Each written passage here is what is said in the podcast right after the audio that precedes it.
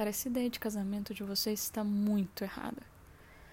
Por exemplo, se eu disser para essa menina que os homens deveriam estar atrás de mulheres bondosas, caridosas, dispostas a viver pela família e pela criação dos filhos, ela recua. Ela não entende.